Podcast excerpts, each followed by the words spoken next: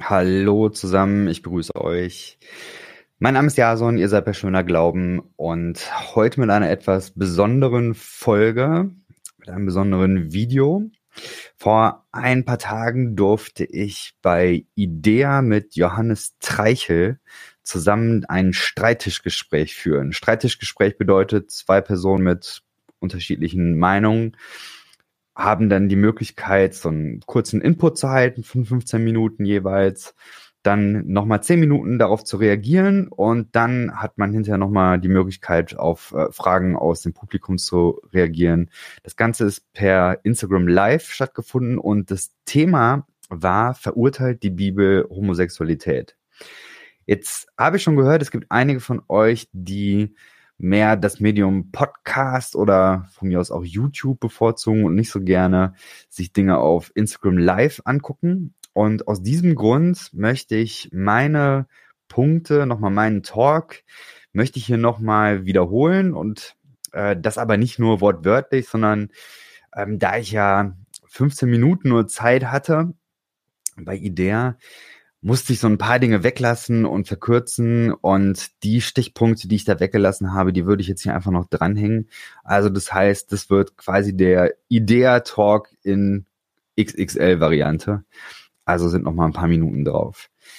Genau. Also, ich lege einfach los und dann starte ich jetzt.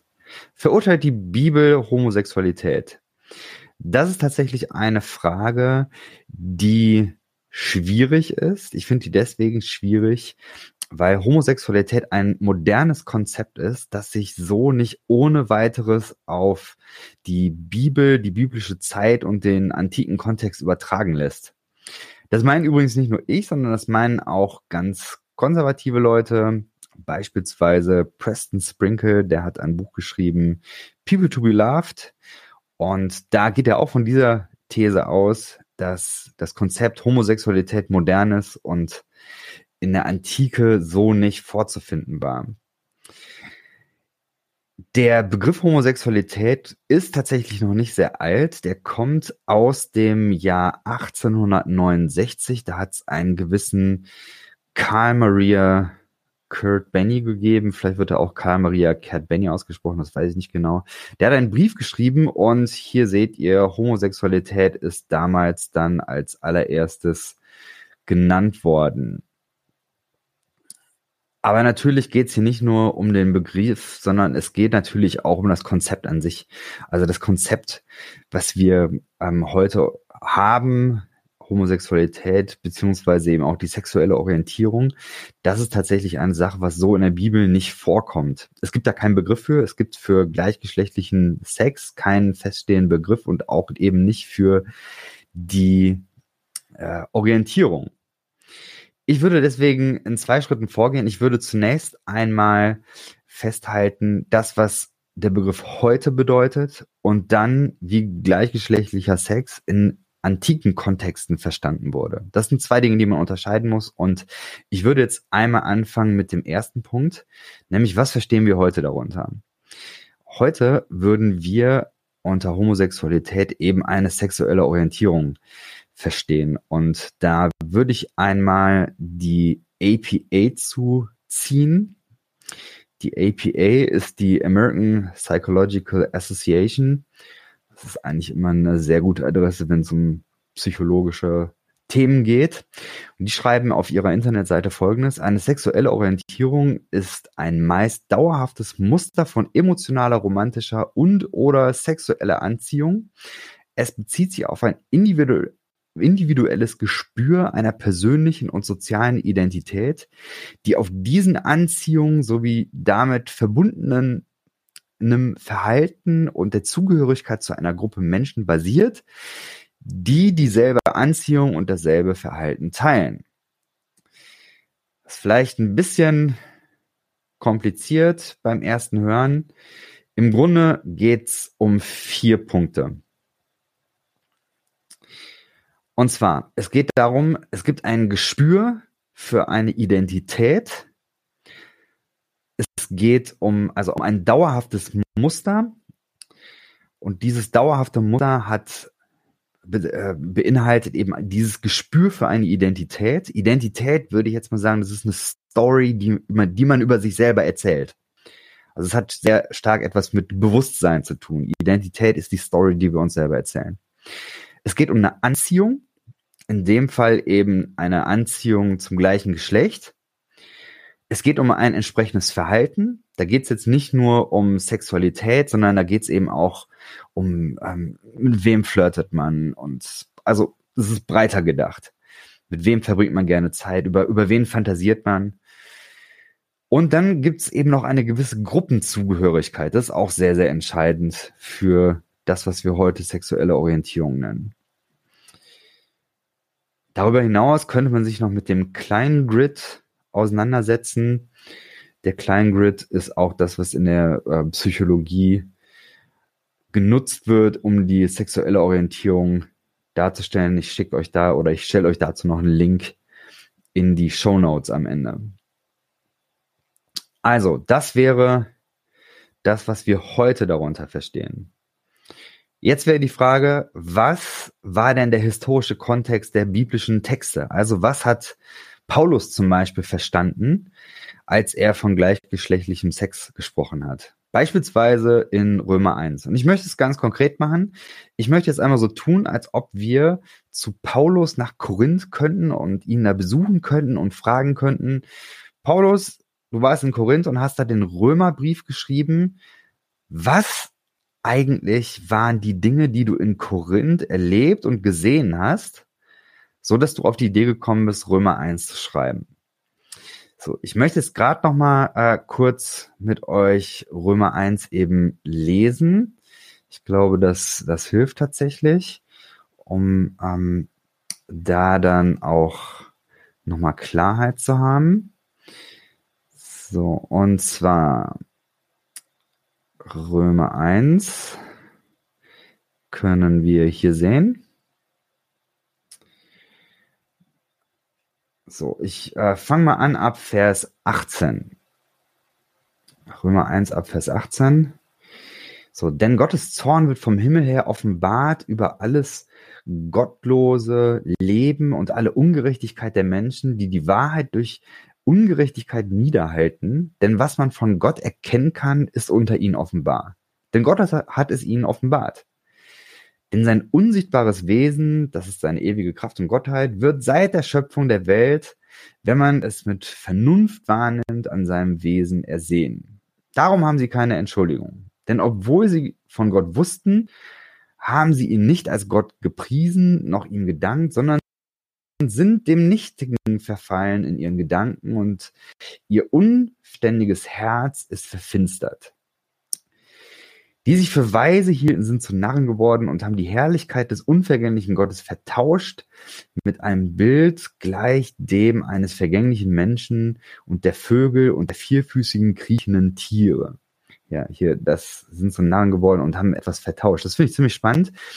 Ähm, man weiß, dass in äh, zum Beispiel in Korinth, auch in anderen römischen Metropolen, konnte man in diese Tempel gehen und in diesen Tempeln hat es dann die Möglichkeit gegeben, sich die Zukunft vorhersehen zu lassen. Wahrsagerei.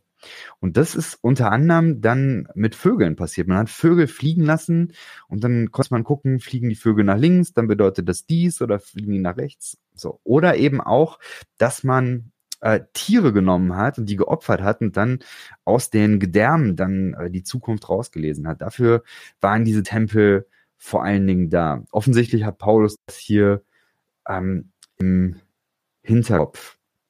Dann geht's weiter. Darum hat Gott sie in den Begierden ihres Herzens dahingegeben in Unreinheit, sodass ihre Leiber selbst entehrten, sie Gottes Wahrheit in Lüge verkehrt und das Geschöpf verehrt, also wieder dieser Götzendienst, und ihm gedient statt dem Schöpfer, der gelobt ist, in Ewigkeit. Ja, also Götzendienst ist hier ein großes Thema.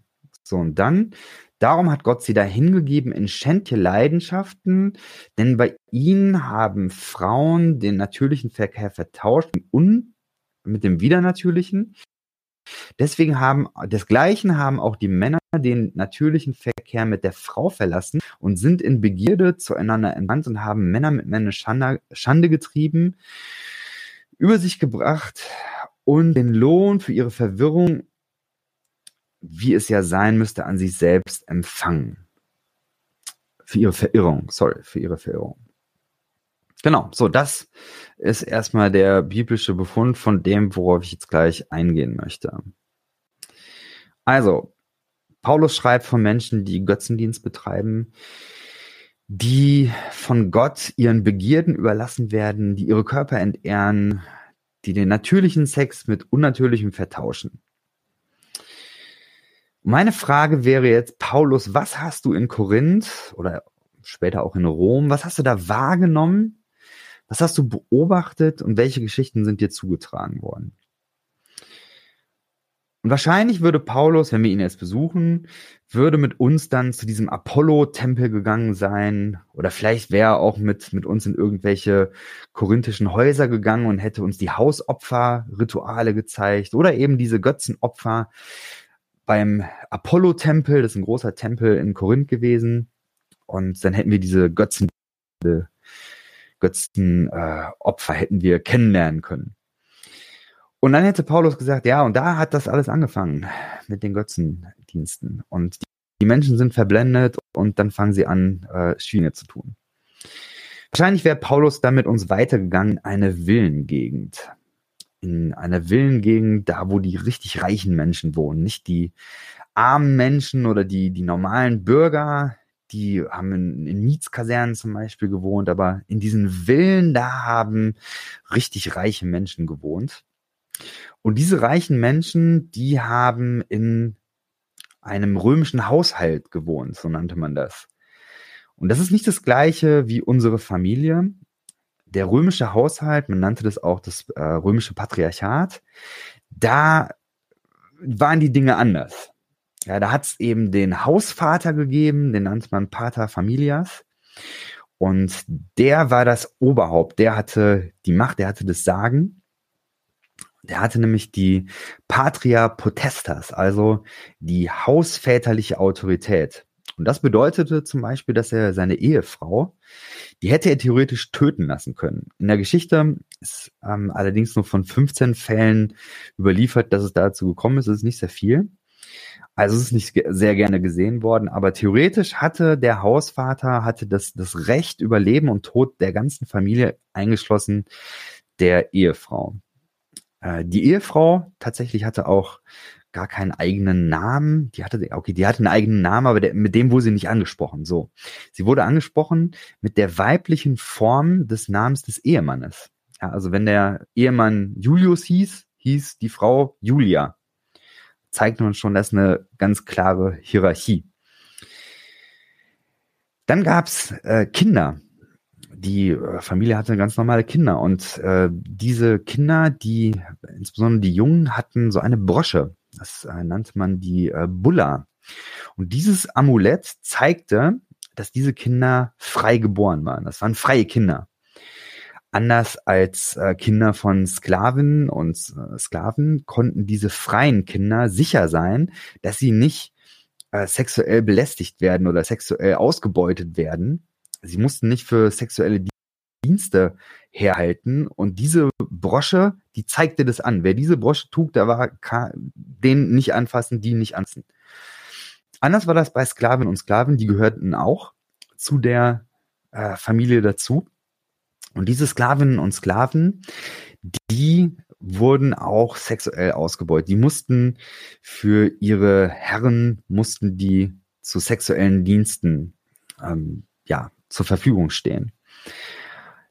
Und manchmal war das dann auch so, dass diese Sklaven auf ähm, ja, in, in Bordellen dann äh, für sexuelle Dienste dann ähm, verkauft wurden. Also die mussten dann auch sich äh, prostituieren.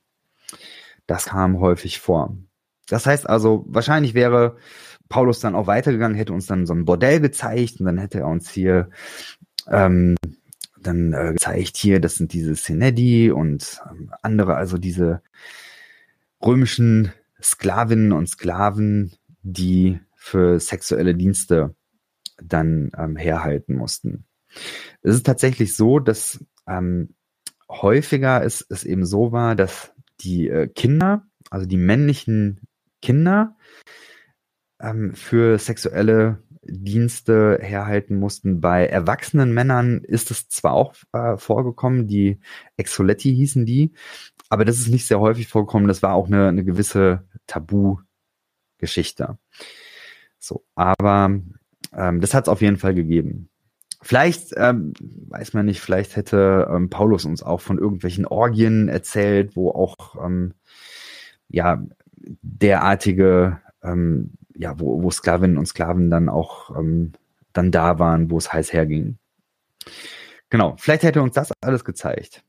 Und wenn ich da gewesen wäre, dann hätte ich am liebsten die Frage gestellt, Paulus, wenn das jetzt der Fall war, was ist denn eigentlich mit so einem Hausvater, mit so einem Julius, was ist mit dem passiert, wenn der zum Glauben an Jesus Christus gekommen wäre?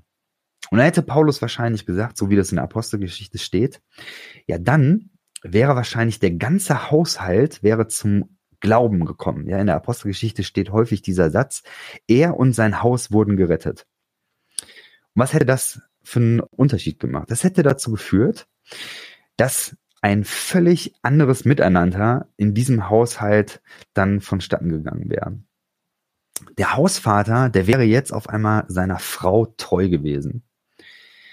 Ja, wir äh, kennen aus der römischen Antike, kennen wir ähm, Frauen, die sich darüber beklagt haben, dass ähm, die Sklavinnen quasi so eine Art Konkurrenz für sie gewesen sind. Ja, und diese Frau hätte dann gedacht, boah, jetzt muss ich nicht mehr eifersüchtig sein, jetzt ist, ist mein Mann nur noch für mich da. Die Sklavinnen und Sklavinnen würden nicht mehr zum Sex gezwungen werden. Das heißt, die werden einfach in ihrer Lebensqualität ein viel besseres Leben gehabt haben. Die Hausväter werden sie auch ganz anders behandelt haben. Die werden sie nicht mehr verprügelt haben. Die werden nicht mehr Gewalt angewendet haben, sondern die werden sie wie Brüder und wie Geschwister im Glauben behandelt haben. Also auf eine Weise sogar auf Augenhöhe. Wahrscheinlich werden diese Hausväter auch nicht mehr ins Bordell gegangen sein. Und sehr wahrscheinlich wird so gewesen sein, dass sich dieses Miteinander, was ja für alle Beteiligten im Haushalt dann auch eine äh, Steigerung von Lebensqualität bedeutet hat. Das wird sich rumgesprochen haben. Da werden die Sklavinnen und Sklaven werden dann irgendwelchen anderen Sklavinnen und Sklaven werden die erzählt haben, du in unserem Haushalt, da ist es krass passiert. Unser Hausvater ist Christ geworden, jetzt sind wir alles Christen und es hat sich alles geändert und es hat sich zum Guten geändert. Und das wird für viele Menschen wird das sehr attraktiv gewesen sein. In der historischen Forschung ist es tatsächlich so, dass man sich mit dem Urchristentum beschäftigt und der Frage nachgegangen ist, wie kann es eigentlich sein, dass das Christentum innerhalb von ein paar Jahrzehnten, also ein paar Jahrhunderten ähm, von einer kleinen jüdischen Sekte zu einer Weltreligion geworden ist, die das römische Reich komplett umgekrempelt hat? Und eine Antwort, die man da gefunden hat, die ähm, ich da äh, gefunden habe in der Forschung, ist, dass man sagt, dass das Miteinander in diesen römischen Haushalten mit ausschlaggebend war dafür, dass das Christentum sich so stark ausgebreitet hat. Alles das, was ich jetzt gesagt habe, das ist im Grunde recht breiter Konsens. Aber es gibt eben auch einige strittige Punkte und da möchte ich jetzt drauf eingehen. Was sind nämlich die strittigen Punkte? Ich würde sagen, zwei sind mir da jetzt vor allem wichtig. Der erste strittige Punkt ist, dass diese Hausväter die waren vermutlich in der Regel nicht schwul im Sinne einer sexuellen Orientierung. Also die werden sich nicht selber als schwul gesehen haben. Zweiter Punkt ist, ich glaube, dass Paulus das Konzept einer homosexuell, äh, homosexuellen Orientierung nicht kannte, sondern dass er gleichgeschlechtlichen Sex als eine Art von Perversion sah, als eine Art von Ausschweifung, als eine Art sexuellen Exzess. Das sehe nicht nur ich so, sondern das sehen auch wichtige Theologen so, die sich damit auseinandergesetzt haben. Ein Beispiel wäre William Loader, ein äh, Theologe, der ist mittlerweile emeriert, der kommt aus äh, Australien. Der hat sich sehr intensiv mit den jüdischen Quellen auseinandergesetzt und hat auch zu dieser Frage etwas geschrieben. und da komme ich gleich nochmal drauf, was er da genau an Positionen hat, aber seine Haltung ist jedenfalls, dass er sagt, dass äh, für Paulus und auch für die anderen jüdischen Sch äh, Schriften, für, für das, was wir heute noch an, an Schriften überliefert haben, äh, sagt er, dass die Juden und Juden davon ausgegangen, dass Menschen generell heterosexuell sind und dass alles andere eben eine Form von Perversion ist, wo man eben ähm, sozusagen seiner Lust nachgibt und dann immer verrücktere Dinge macht und irgendwann dann eben beim gleichgeschlechtlichen Sex landet. So, das heißt, ich komme jetzt im Grunde zu zwei Kernthesen. Meine erste Kernthese ist also, das moderne Konzept der sexuellen Orientierung und ähm, gleichgeschlechtlichen Sexualverhaltens, das findet man so in der Antike nicht. Es ist mit dem ähm, Konzept von äh, gleichgeschlechtlichem Sexualverhalten in der Antike nicht vergleichbar. Also These 1, Unvergleichbarkeit. These 2, Paulus und andere biblische Autoren deuten gleichgeschlechtliches Verhalten nicht im Sinne einer sexuellen Orientierung, sondern als sexuelle Ausschweifung. Jetzt würde ich gerne da noch ein bisschen tiefer einsteigen. Und zwar bin ich ja von Hause aus ähm, Historiker. Ich habe Geschichte studiert und das bedeutet, dass ich sehr daran interessiert bin zu gucken, was sagen eigentlich die Geschichtler. Einer der historischen Forscher, die sich da insbesondere ähm, mit auseinandergesetzt haben, also mit dem antiken römischen Verständnis von ähm, Homosexualität, ist äh, William, äh, ist, ist Craig Williams. Der hat ein äh, Buch geschrieben, äh, Homosexualität in Rom. Und das finde ich insofern bemerkenswert, als dass er tatsächlich auf, auf Höhe der Zeit, also man kann sagen, dass das eigentlich so State of the Art ist. Das ist so der aktuelle Forschungsstand. Und ich habe euch da ein Zitat mitgebracht von ihm. Er schreibt folgendes. Römische Männer wurden in ihrer kulturellen Herkunft nicht dazu bewegt, sexuelle Handlungen oder Akteure auf Basis dessen zu kategorisieren, zu evaluieren oder zu bewerten, äh, beziehungsweise zu bewerten oder sogar zu ähm, verurteilen, ob nur Männer und nur Frauen involviert waren. Ja, ich habe das selber übersetzt. Das Buch ist eigentlich in englischer Sprache geschrieben. So, was heißt denn das? Das heißt, dass im Grunde unser Verständnis von einer sexuellen Orientierung für römische Männer keine Rolle gespielt hat. Ich habe bei Matthew Weins ein Beispiel gelesen, das das auch so ein bisschen deutlich macht. Ich würde auch gleich noch ein eigenes Beispiel nennen, um das so ein bisschen deutlich zu machen. Ähm, wir haben ja heute ein Verständnis von Hunger aber dann könnte man ja eben sagen, wenn man etwas essen will, dann kann man sich zum Beispiel mit Fleisch ernähren oder man könnte sich vegan ernähren. Aber grundsätzlich ist Hunger ist die treibende Kraft. Und manche Menschen sagen jetzt, ja, ich ähm, ernähre mich jetzt mal eine Zeitweise vegetarisch oder vegan. Und dann gehe ich eben wieder zurück und esse auch Fleisch zum Beispiel. So, da kann man also hin und her. Aber Hunger ist eben die treibende Kraft. Also wir würden eben sagen, dass ähm, oder vergleichbar wäre das eben mit der äh, Vorstellung von gleichgeschlechtlichem Sex in der Antike insofern, als dass da gesagt wird, ja, ähm, diese Menschen haben eben einen Sexualtrieb gekannt. Die haben geglaubt, ja, Menschen haben eben Lust auf Sex, also wie Hunger sozusagen. Und manche, die verkehren dann eben mit Frauen und manche mit Männern, aber im Grunde ist es das Gleiche. Also es ist einfach, es ist eben der Sextrieb. Und mal, mal so, mal so. Man hatte also nicht genauer unterschieden in dem Sinn, jetzt in der römischen Antike. Ein anderes Beispiel, was ich ähm, denke, was hilfreich ist, um das zu erklären oder um, um zu verdeutlichen, wo da auch der Unterschied zu heute ist, ist ähm, zu sagen, ähm, wenn man sich zum Beispiel die Geschichte von ADS anguckt, also Aufmerksamkeitsdefizitsyndrom, das Aufmerksamkeitsdefizitsyndrom ist irgendwann ähm, ich meine, in den 70ern ähm, ist das ähm, ja psychologisch stärker erforscht worden. Man hat aber auch schon in den, im 19. Jahrhundert hat man auch schon erste Ansätze gehabt, wo man das versucht hat, deutlich zu machen. Und da hat man eben gesagt, ja, da sind irgendwelche Kinder, die sind sehr unaufmerksam, die äh, können nicht still sitzen und, und so weiter. Damals hat man aber geglaubt, dass dieses äh, Struwwelpeter-Syndrom oder der Zappel-Philipp, so wie man das damals nannte, das sind eben äh, Folgen von einer schlechten Erziehung. Also man hat eben nicht geglaubt, dass das eine Veranlagung ist, sondern ähm, man hat da eben geglaubt, ja, das ist äh, eben durch Erziehung der Eltern zustande gekommen.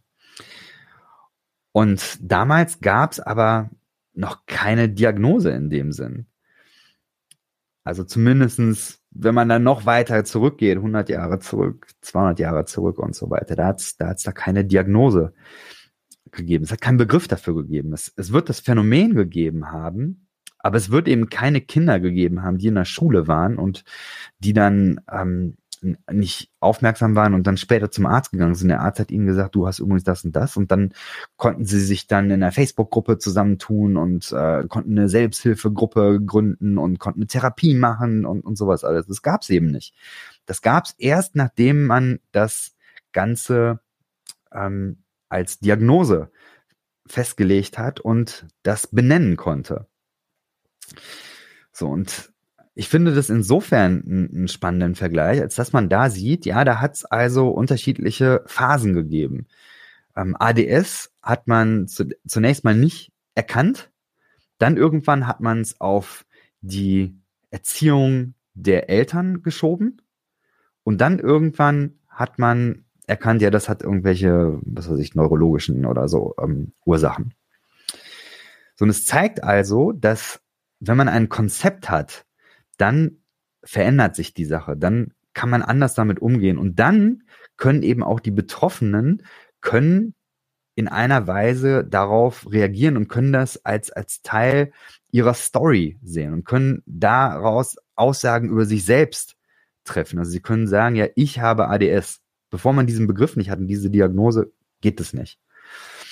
Und spannend ist eben auch, dass äh, beim Thema sexuelle Orientierung, dass es da tatsächlich auch so ist, dass es in der Geschichte unterschiedliche Blicke darauf gegeben hat. Also noch vor 100 Jahren, ähm, Sigmund Freud hat das Ganze als äh, eine Form von Krankheit gesehen. Und das hat sich lange äh, gehalten bis 1973, 74. Da hat man in der APA, die ich gerade schon genannt habe, da hat man dann erkannt, nee, das ist keine Krankheit. Und heute würde man eben sagen, es ist eine Veranlagung, es ist eine ähm, sexuelle Orientierung, ja, die äh, verschiedene Ursachen hat, aber man würde eben nicht mehr sagen, das ist eine Krankheit. So, also ein, ein Begriff, ein Bewusstsein dafür ist extrem wichtig. Und jetzt würde ich noch mal kurz darauf eingehen, dass es in der historischen Forschung da zwei unterschiedliche Sichtweisen drauf gibt. Ähm, diese Sichtweisen, die kann man festmachen daran, an, an zwei Begriffen. Und zwar gibt es da einmal, gibt es den Begriff des Konstruktivismus und darüber hinaus gibt es den Begriff Essentialismus. Ich würde euch das auch einmal kurz zeigen. Es gibt da nämlich einen schönen Artikel von Stefan Scholz auf der Seite bibelwissenschaft.de. Das ist äh, sowieso eine großartige Ressource. Bibelwissenschaft.de machen einen ganz, eine ganz tolle Arbeit, die, ähm, ja, wo renommierte ProfessorInnen Artikel schreiben. Das ist jetzt der Artikel über Homosexualität im Neuen Testament. Und da ähm, sieht man eben hier konstruktivistische Sicht. Das ist die eine Sichtweise. Was ist das? Die konstruktivistische Sicht ist eine Sicht, die auf Michel Foucault zurückgeht, unter anderem. Der ähm, hat sehr stark auch mit dem Begriff der Dekonstruktion gearbeitet und ihm geht es darum, sehr stark Machtverhältnisse zu beleuchten. Und ihm geht es dann darum, dass die, ich lese mal einen Satz hier vor, die Klassifizierung von Menschen nach ihrer sexuellen Identität, also homo, hetero, bi, trans, pansexuell etc. zu sein, wird als postmoderne Erfindung relativiert. Also es ist eine moderne Erfindung, es ist keine Idee, die es in der Antike oder sonst wann gab. Insbesondere ExegetInnen, die Alterität und Abständigkeit neutestamentlicher Aussagen im Blick auf gegenwärtige Homosexualitätsdebatten betonen, rekurrieren auf konstruktivistische, äh, auf den konstruktivistischen Diskurs. So stelle die Antike weder einen definitorischen Begriff für Homosexualität bereit, noch kenne sie überhaupt so etwas wie einen abgrenzbaren Bereich Sexualität, sondern integriere vielmehr den Geschlechtsverkehr weitaus stärker als heute in politische und ökonomische Zusammenhänge. Also, die Kernidee hier ist, Homosexualität ist ein modernes bzw. postmodernes Konzept und das muss man unterscheiden. Das findet man so in der Antike nicht. Dann gibt es im Weiteren die essentialistische Sicht. Die wird zum Beispiel von John Boswell wird die vertreten. John Boswell hat in den 80er Jahren ein Buch über Homosexualität geschrieben. Das ist 2015 nochmal noch rausgekommen, ähm, nochmal geupdatet und er geht jetzt einen etwas anderen Weg. Also er formuliert nämlich Argumente für das Verständnis von Homosexualität als einer übergreifenden anthropologischen Konstante und bringt gleichgeschlechtliches Verhalten verschiedenster Zeiträume mit gegenwärtigen homosexuellen Lebensformen in Verbindung. So, das heißt also, John Boswell zum Beispiel würde die Idee haben, dass es schon immer Menschen mit einer schwulen Veranlagung gegeben hat. Und das Ziel ist es, diese Menschen dann sichtbar zu machen. Und er zum Beispiel spricht dann auch ganz bewusst von Gay Persons. Er versteht nämlich Homosexualität als eine biologische Eigenschaft, die es in allen Gesellschaften als Minderheiten gibt. Ebenso existierten immer auch Menschen, die sich dessen bewusst sind und diese Präferenz als eigene Identität verstehen. Eine kritische Geschichtsschreibung darf nicht darauf verzichten, diesen Menschen ihren Platz in der Geschichte zurückzugeben und die Erinnerung an sie gerade als Gay Persons wachzuhalten. So, das wären also zwei unterschiedliche Strömungen in der Geschichtswissenschaft und natürlich entsprechend auch dann in der Theologie. Also einmal hat man diese Sicht, Homosexualität als Identität hat es damals nicht gegeben. Dann gibt es die Sicht, es hat sowas wie eine sexuelle Orientierung gegeben. Es hat schon immer Menschen mit dieser Veranlagung gegeben und wahrscheinlich werden die sich auch dessen bewusst gewesen sein. Diese unterschiedlichen Strömungen, die diskutieren jetzt in der Geschichtswissenschaft und tatsächlich auch in ähm, ja, Forschungsdebatten, äh, in denen es überhaupt gar nicht um Bibel oder Glauben geht. Also ich habe ja gerade schon den William Craig erwähnt. Wenn man sein Buch liest, ist es unfassbar spannend, weil er eben genau diese Debatten führt. Zum Beispiel, wenn es dann darum geht, hat es in Rom sowas gegeben wie eine äh, homosexuelle Subkultur, eine schwule Subkultur. Und äh, da werden wir gleich nochmal drauf kommen, weil das ein wichtiger Punkt ist, wenn es auch um die Kritikpunkte geht. Aber hier erstmal wichtig, es gibt diese unterschiedlichen Forschungen. Ich würde grundsätzlich sagen, ich selber habe in meinem Studium sehr stark konstruktivistisch gearbeitet. Meine Professoren haben sehr stark konstruktivistisch gearbeitet. Und ich würde sagen, dass ähm, für diese Sicht auch viel spricht.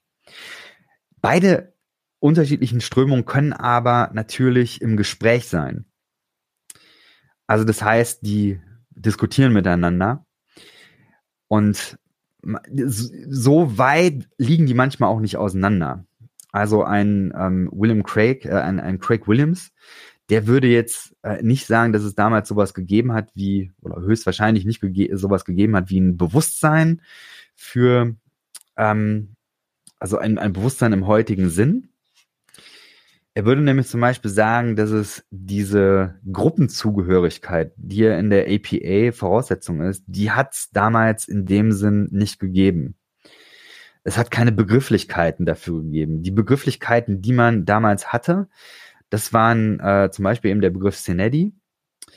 Das sind Begriffe, die mehr etwas mit weiblichen, ja, damit äh, zu tun haben, wie, wie Männer gewirkt haben, wie sie gelesen wurden von anderen.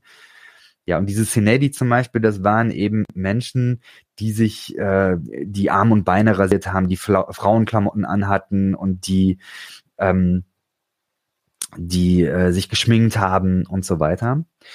Und äh, Craig Williams, der stellt es sehr plausibel dar und sagt eben, das kann man aber nicht gleichsetzen, also diese diese äh, weiblichen, diese diese weiblich gelesenen Männer, das kann man nicht gleichsetzen mit Homosexualität, auch wenn es so war, dass Männer diese Senedis ähm, penetriert haben.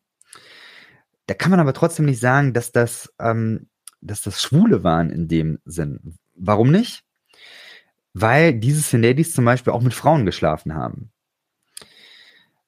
Und aus, und, äh, Craig Williams vertritt die These, dass es da nämlich nicht so sehr darum gab, eine, eine sexuelle Identität zu haben, sondern ähm, dass das Menschen waren, die diese, ähm, diese Geschlechterrollen ähm, ja, die sind da nicht wirklich ausgebrochen. Die, äh, die haben diese, diese klassischen Geschlechterrollen ähm, stark uminterpretiert, so könnte man vielleicht sagen.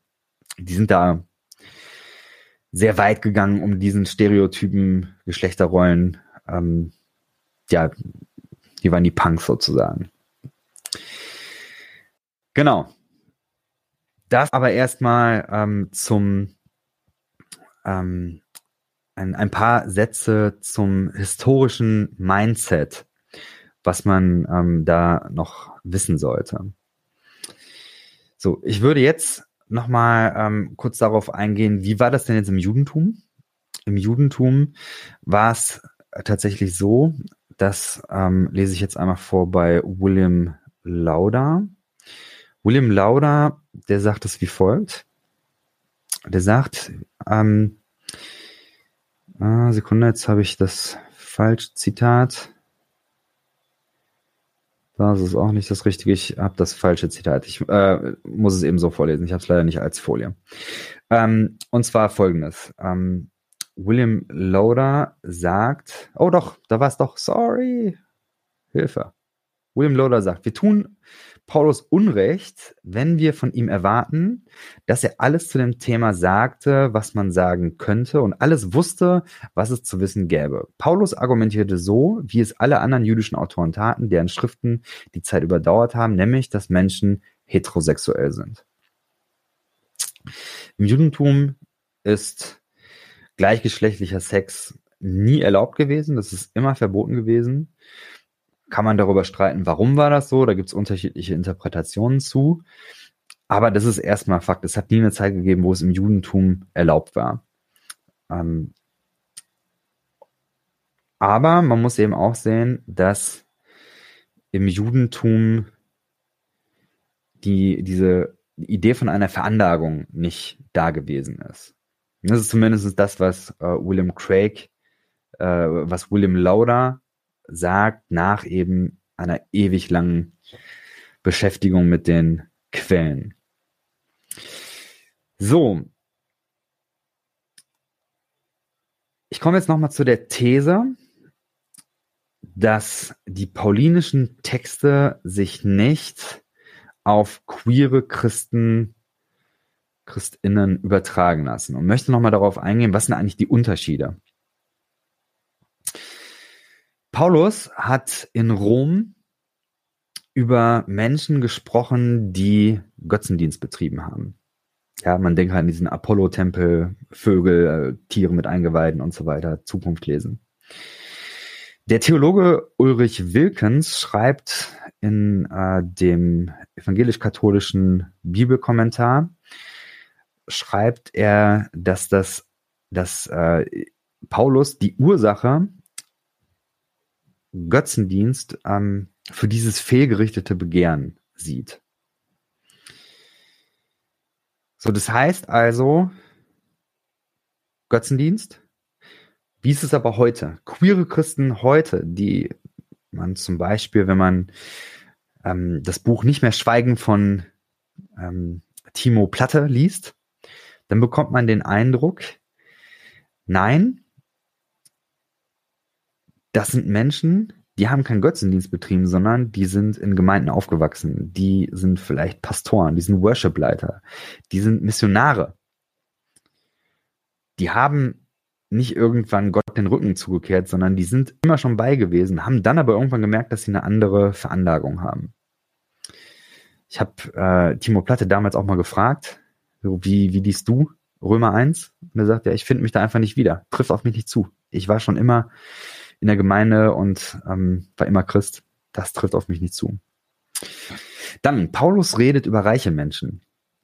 Das ist auch eine Erkenntnis, die ich bei ähm, Craig Williams gelesen habe, dass gleichgeschlechtlicher Sex in der römischen Antike sehr unterschiedlich bewertet worden ist.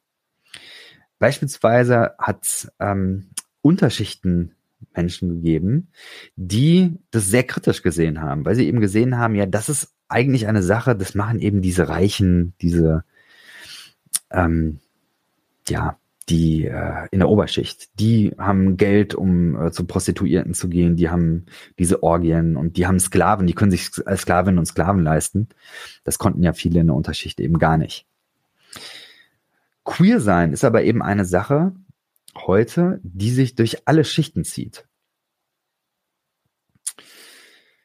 So, des Weiteren, Paulus redet davon, dass es Menschen betrifft, die den natürlichen Verkehr vertauschen. Er sagt Ulrich Wilkens nochmal, dass es ein aktiver Entschluss ist.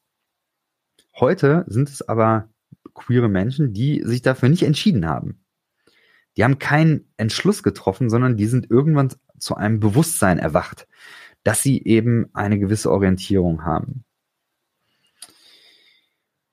Und dann meine ich zumindest, dass wenn Paulus davon spricht, dass es Menschen gibt, die schändliche Leidenschaften haben und die in schändlichen Leidenschaften zueinander entbrannt sind. Ich lese da ein, ein gewisses, äh, einen, einen gewissen Kontrollverlust, ein Motiv des Kontrollverlustes. Oder man würde vielleicht, äh, ja, vielleicht würde Paulus sich eher wiederfinden in der Formulierung, das ist eine zu intensive Leidenschaft. Queere Menschen heute, die in der christlichen Bubble unterwegs sind, das sind aber nicht unbedingt Menschen, die eine zu intensive Leidenschaft haben. Das sind manchmal Menschen, die einfach nur merken, dass sie ähm, dass sie eine bestimmte Veranlagung haben, ohne dass sie vielleicht danach gehandelt haben. Es gibt ähm, queere Christen, die zölibatär leben, die ähm, gar keinen gleichgeschlechtlichen Sex haben. Also hier kann man nicht davon reden, dass, ähm, dass diese Menschen ähm, in einer anderen Weise irgendwie leidenschaftlicher wären oder ähm, dass da, dass da die, die Leidenschaft irgendwie anders ähm, ins, ins, äh, ans, ans unkontrollierte Brennen geraten ist als bei anderen Menschen. Überhaupt nicht. Es ist einfach nur eine, eine Orientierung, die auf ein anderes Geschlecht ähm, gerichtet ist. Es ist aber nicht ein, ein, äh, ein Ding, was per se erstmal was mit Leidenschaft zu tun hat. So. Bei Paulus geht es dann um Menschen, die ihre Körper entehren. Ich erlebe Menschen in der queeren christlichen Community, die sich sehr bewusst mit Körperlichkeit auseinandersetzen und die sich um eine christliche Ethik bemühen und da sehr reflektiert sind. Und da würde ich nicht von einer Entehrung sprechen in irgendeiner Art und Weise. Ich glaube, dass das nicht zutrifft. So, wenn man das zusammenfasst, würde ich sagen, das, was Paulus da in Römer 1 beschreibt, trifft so nicht ohne weiteres auf Christinnen zu, die heute dem queeren Spektrum ähm, zugeordnet werden oder die sich da selber zuordnen. So, wenn das erstmal ähm, der so der die Grundbasis ist, dann würde ich jetzt weitergehen und würde sagen, wie können denn progressive Christinnen, wie können die queere Sexualität theologisch fassen? Und da wären für mich zwei wichtige Punkte. Der erste Punkt ist, die Lebenswirklichkeit queerer Menschen muss der Ausgangspunkt sein. Ja, es gibt äh, Sprüche 18, Vers 13, da steht, wer antwortet, er hört, dem ist es Nahheit und Schande. Also erst zuhören. Ich glaube, dass für eine christliche Ethik das Zuhören auf queere Menschen am Anfang stehen muss. Nicht die Bibel, sondern zuhören. Und deswegen würde ich appellieren, dass man sowas wie den Zwischenfunk-Podcast von Zwischenraum hört. Oder dass man sich eben mit ähm, ja, queerer Theologie auseinandersetzt. Zum Beispiel eben einen Matthew Vines, der, der sich damit auseinandersetzt. Oder eben Erfahrungsberichte, so wie ähm, Timo Platte das ähm, zusammengetragen hat. Das muss der Ausgangspunkt sein. Das Ganze kann man, glaube ich, noch auf einer Metaebene ähm, betrachten. Und das würde für mich bedeuten, dass man eine Verantwortungsethik verfolgen sollte, nicht bloß eine Gesinnungsethik. Verantwortungsethik und Gesinnungsethik sind Begriffe, die auf Max Weber zurückgehen. Und ich würde einmal kurz erklären, was das bedeutet. Ähm, übertragen direkt aufs Christentum. Eine Gesinnungsethik würde ungefähr so funktionieren. Man äh, könnte dann argumentieren, ähm, dass man sich für oder gegen ein Leben mit Gott entscheiden kann. Aber und, und das auch als Verantwortung sehen würde. Also der Mensch hat die Entscheidung, sich für oder gegen ein Leben mit Gott zu entscheiden. Aber wie dieses Leben mit Gott dann aussieht, das bestimmt dann nicht mehr der Mensch, sondern das bestimmt Gott. Und dadurch, äh, das führt dann auch dazu, dass die Verantwortung für das christliche Leben auf eine Weise dann auch Gott hat. Also sprich, die Folgen der biblischen, der göttlichen Ethik im Leben von Menschen ist Gottes Verantwortung nicht die Verantwortung des Menschen. Könnte es auch andersrum drehen, könnte sagen, dass ein Gesinnungsethiker seine ethische Überzeugung nicht dadurch ändern wird, und auch, auch nicht dadurch ins Nachdenken gerät, wenn man ihm sagt, du deine Folgen von deiner Ethik, die Folgen deiner Ethik sind im Leben das und das und das und das ist doch ganz, ganz furchtbar. Ein Gesinnungsethiker würde sagen, ich habe mich dafür entschieden, ein Leben mit Gott. Und was dann daraus entsteht, das ist Gottes Sache. So. Und das andere wäre eine Verantwortungsethik. Eine Verantwortungsethik würde sagen, die Folgen werden meinem Tun zugerechnet. Also das heißt, ich gucke mir an, was für Folgen im Leben hat eine gewisse ethische Position. Und das muss ich mit einberechnen und muss dann auch aufgrund dessen muss ich entscheiden, ob eine ethische Position richtig ist, vertretbar ist oder nicht. Ja, wenn ähm, wenn man mir plausibel machen kann, dass eine Folge von einer ethischen Position schädlich ist, dann würde das bedeuten, man muss die äh, ethische Position überdenken. Das wäre Verantwortungsethik. Mein, meine Beobachtung ist, dass alle TheologInnen, das ist meine These, also ich lasse mich gern korrigieren, aber meine Beobachtung ist, dass alle TheologInnen, die eine progressive Haltung zum Thema Homosexualität, sexuelle Orientierung eingenommen haben, das gemacht haben, weil sie in irgendeiner Form verantwortungsethisch ähm, arbeiten. Also, dass sie die Lebenswirklichkeit von Menschen wahrgenommen haben und daraufhin auch ihre Ethik neu überdacht haben. Ich würde da gerne noch ein Beispiel für geben, ein äh, zugegeben etwas provokatives Beispiel. Und zwar ein Beispiel aus Genesis 22. Das ist die Geschichte von der Bindung Isaaks Ja, ähm, man kennt es äh, sonst auch als Opferung Isaaks. Und die Geschichte geht ja so, Abraham hört irgendwann eine Stimme von Gott, dass er nämlich seinen Sohn opfern soll. Abraham ist jetzt gläubig und deswegen gehorcht er Gott. Sozusagen so ein bisschen gesinnungsethisch, ja. Also die Folgen seines Tuns haben in der Frage, also in der Situation keinen Einfluss auf seine Ethik. Abrahams Problem war nicht, dass er nicht absehen konnte, dass wenn er seinen Sohn opfert, der dann tot ist. Ja. Trotzdem macht er das. Also Gesinnungsethik. Und jetzt gibt es aber eine jüdische Interpretation, die findet man ähm, zum Beispiel bei Zeit Online. Ähm, die hat äh, der ähm, der Autor, ein gewisser Herr Böhm hat das geschrieben im Jahr 2013. Der Artikel ist überschrieben Theologie des Ungehorsams. Und darin stellt er eine jüdische äh, befreiungstheologische Sichtweise dar auf eben diese Bibelstelle. Und die geht so. Ja, das stimmt. Also Abraham hat diese Stimme Gottes dann gehört. Aber dann geht die Geschichte ja weiter. Dann kommt nämlich ein Engel und fordert Abraham auf, seinen Sohn Isaak doch nicht zu opfern.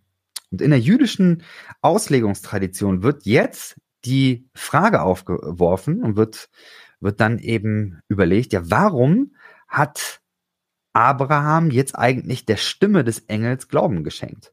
Ja, offensichtlich hat Abraham ja eine Stimme Gottes gehört und jetzt eine Stimme eines Engels und die sagt das Gegenteil. Normalerweise hätte man erwarten sollen, dass Abraham sagt, Engel, du erzählst was anderes. Ich habe genau von Gott gehört, was äh, Sache ist. Du, du lügst, auf dich höre ich nicht, ich höre auf das, was ich von Gott gehört habe. Aber irgendwas scheint ja in Abraham vorgegangen zu sein, dass er gesagt hat, er schenkt der Stimme des Engels mehr Glauben als der Stimme Gottes vorher. Und in der jüdischen Tradition ist es tatsächlich so, dass es dafür Möglichkeiten gibt. Also, dass es Möglichkeiten gibt, mit der Stimme Gottes oder mit, mit einer Stimme, die sich als, als Gottes ausgibt, zu diskutieren und der auch zu widersprechen. So. Und ich würde tatsächlich sagen, dass es hermeneutische Möglichkeiten geben muss, auch der Stimme Gottes, also sprich ähm, dem, dem, dem Wort Gottes, der Bibel, zu widersprechen. Es ähm, sollte theologisch fundiert sein, aber ich glaube, dass es da gute Ansätze gibt. Eine Möglichkeit wäre zum Beispiel die sogenannte Redemptive Movement Hermeneutik von dem Baptisten, ähm, Theologen, äh, Südstaaten-Baptisten ähm, äh, William Webb, der äh, das zum Beispiel am Beispiel äh, deutlich macht von Gewalt in der Kindererziehung. Ja, da gibt's ja zum Beispiel diese Bibelstellen, die davon reden, dass ähm, wer seinen Sohn liebt, soll eine Route nicht sparen. Das geht ja weiter bis hinter ins Neue Testament, wo in Hebräer 12 es dann heißt, äh, dass Gott Menschen erzieht, indem, und dann soll man den Mut nicht verlieren, wenn Gott mich schlägt. Ja, also da wird es sogar mit dem Verhalten Gottes in Verbindung gebracht. Kinder schlagen ist in der Bibel durch und durch, ist, ist das ein Gebot. Das wird nie aufgehoben. Und William Craig sagt aber mit seiner Redemptive Hermeneutik, äh, Redemptive Movement Hermeneutik, wir müssen dahin kommen, dass wir auch solche Bibelstellen, ja, ich würde sagen, entwaffnen können und also auch eine ethische Position einnehmen können, die solchen, wieder, solchen Bibelstellen widerspricht. Das fände ich eben auch im, ähm, im Bereich von der sexuellen Orientierung wichtig, dass man auch da ähm, hermeneutische Tools hat, um sowas ähm, ja entsprechend be bewerten zu können. Dann gibt es einen zweiten Aspekt, der mir wichtig ist für eine progressive Herangehensweise.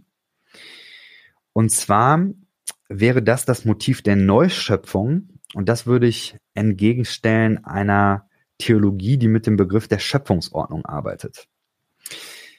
Meine These wäre nämlich, dass biblische Texte sehr eng verwoben sind mit patriarchalen Vorstellungen, wenn sie von sowas wie einer göttlichen Ordnung oder von Ständen sprechen. Es gibt ja den Begriff Schöpfungsordnung in der Bibel gar nicht. Der ist in der äh, Theologiegeschichte auch tatsächlich sehr kontrovers äh, diskutiert worden. Auch da äh, werde ich euch einen Artikel ähm, in die Shownotes verlinken. Es ist tatsächlich so, dass ähm, zum Beispiel EKD, die Evangelische Kirche Deutschlands, ähm, Abstand genommen hat in ihrer ähm, äh, Orientierungshilfe zum Thema Familie und äh, da geht es auch um sexuelle Orientierung. Da haben sie Abstand genommen von eben dieser Idee der ähm, Schöpfungsordnung. Ähm, auch Leute wie zum Beispiel der äh, Theologe ähm, Bonhoeffer, äh, Dietrich Bonhoeffer, haben davon Abstand genommen. Einfach deswegen, weil er eben auch ähm, gesehen hat, dass diese Idee von einer Schöpfungsordnung, also von einer ähm, hierarchischen Ordnung der Welt, in der äh, Gott ganz oben ist, aber dann eben auch die Menschen darunter nicht unbedingt gleiche Rechte haben ähm, und, und nicht gleichwertig sind, ähm, dass es schwierig ist äh, weil da Schindluder mitgetrieben worden ist. Und das hat zu großem Schaden geführt. Zum Beispiel, wenn man dann irgendwann auch gesagt hat, naja, es gibt eine Ordnung der Völker. Ja, es gibt bestimmte Völker, die sind höher anzusiedeln. Ja, und da hat man eben Rassismus mit äh, begründet. Und eben auch, ähm, ja, letztendlich die, den, ähm, den, den Rassismus der Nazis. So, aber wie gesagt, zur Geschichte der, ähm, des Begriffes Schöpfungsordnung, da würde ich euch noch einen Link ähm, zu reinnehmen. In der katholischen Kirche ist es tatsächlich so, dass der Begriff noch ähm, verwendet wird und äh, dieses Konzept auch ähm, ja, weiten Anklang hat in der offiziellen Lehrmeinung. Ich selber würde das äh, schwierig finden. Ich würde jetzt mal ein, paar Beispiele ähm, mit, mit reinnehmen, um einmal zu zeigen, was eigentlich in äh, der Bibel da äh, für eine Verbandlung ist, so würde ich es mal nennen.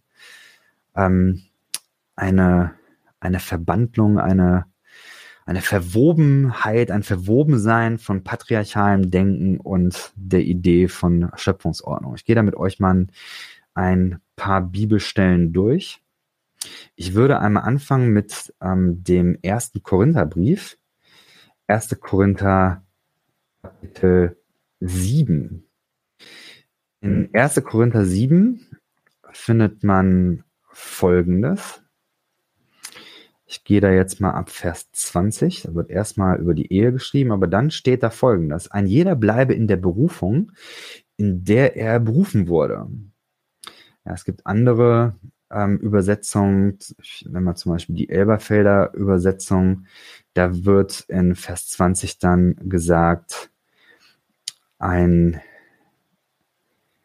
jeder bleibe in dem Stand, in dem er berufen worden ist. So, und dann bist du als Sklave berufen worden.